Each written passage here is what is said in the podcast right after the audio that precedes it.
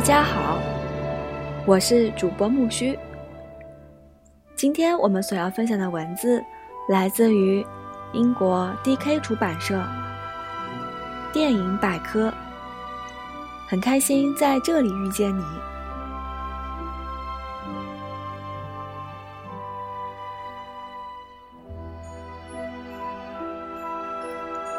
东京物语》，一九五三年。我们回家吧。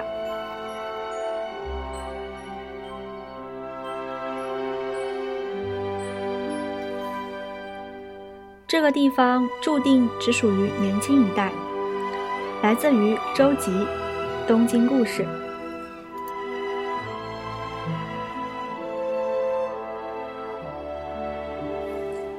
影视回眸，内型，剧情，导演。小金安二郎，编剧。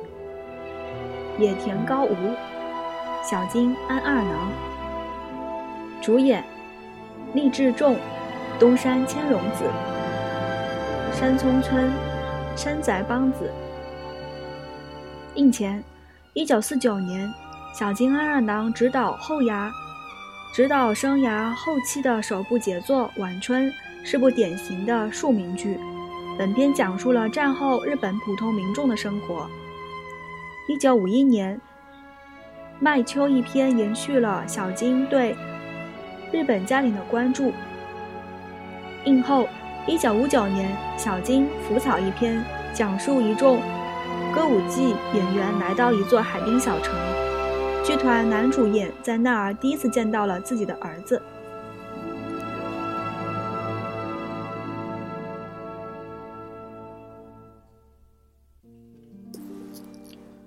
军国主义在日本发展到极致后，终于在二战中遭遇了毁灭性打击。而《东京物语》诞生于此后的十年。片中可以感受到战争余波给人们带来的影响，但与其他众多讲述日本战后时期的影片不同的是，小津安二郎的这部作品从始至终都波澜不惊。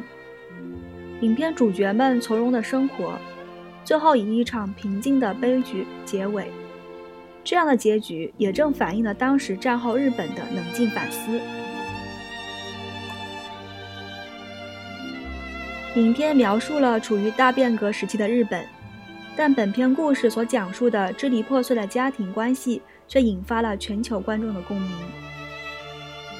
正如片名暗示，《东京物语》只是一个简单的故事。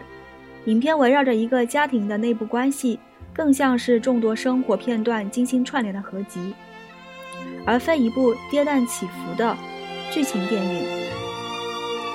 周吉、立重志士和登美、东山千荣子氏这两位夫妇育有四个孩子，和父母一起生活的未嫁女儿金子、川乡金子氏。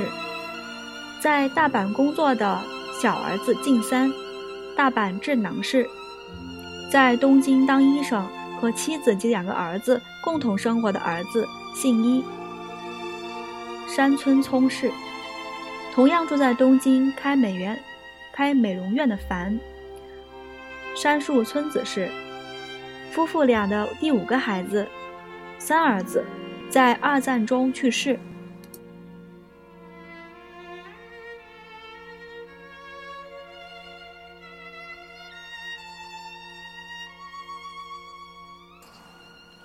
一次旅程，周吉和登美决定去东京看望儿女，见见此前从未见过的孙子。随即踏上了火车，前往这个喧闹的大都市。尽管夫妇二人一直谦让有礼、积极乐观，但观众仍能感觉到二老对子女对待自己时所透露出的失望。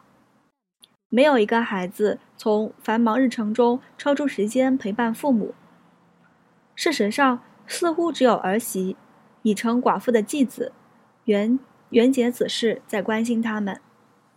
后来信一为了将夫妇俩住的房间腾出来用于商务会谈便把二老送去一家滨海温泉。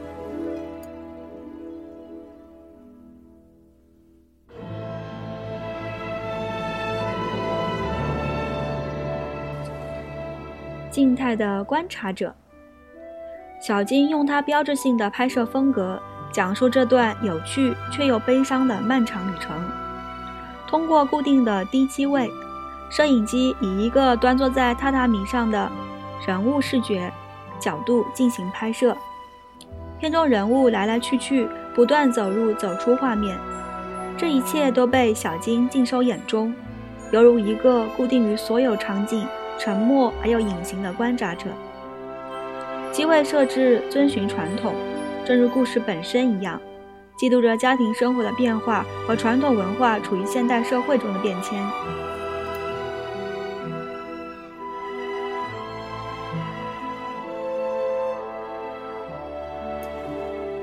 几天后，周吉对妻子说：“我们回家吧。”“好的。”登美答道。简单的两句话道出了夫妇二人共同的共识：他们接受作为父母的自己如今已成儿女累赘的现实。偶尔的交流是两人的相处方式，简单几句包含了万语千言。这也正是小金电影讲述故事的方式。转瞬一世间，意义万千。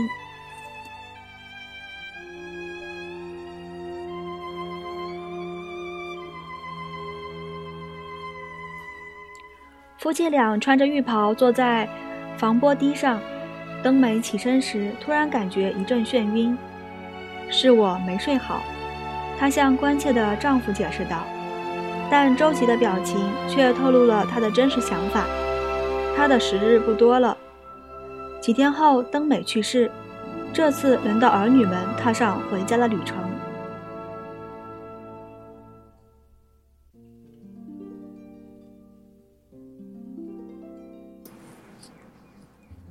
小津安二郎导演，常被称作为最具日本风格的电影人，他也是日本战后崭露头角的伟大导演中最为平实近人的一位。随性的风格为他赢得极简派艺术家的名声。他的电影作品充满了对于人类生活的细致描述。一九二七年至一九六二年间，小金执导了超过五十部长篇电影，这些作品的关注点都落在了现代家庭生活的变迁。他的继子三部曲均由原节子扮演继子一角。《东京物语》则是三部曲中的最后一部。小津安二郎导演主要作品：一九四九年《晚春》，一九五一年《麦秋》，一九五三年《东京物语》。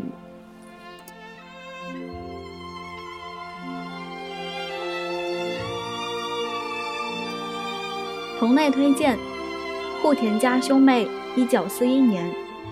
父亲在世时，一九四二年；茶泡饭之味，一九五二年；东京暮色，一九五七年；彼岸花，一九五八年；早安，一九五九年；小早川之家之秋，一九六一年。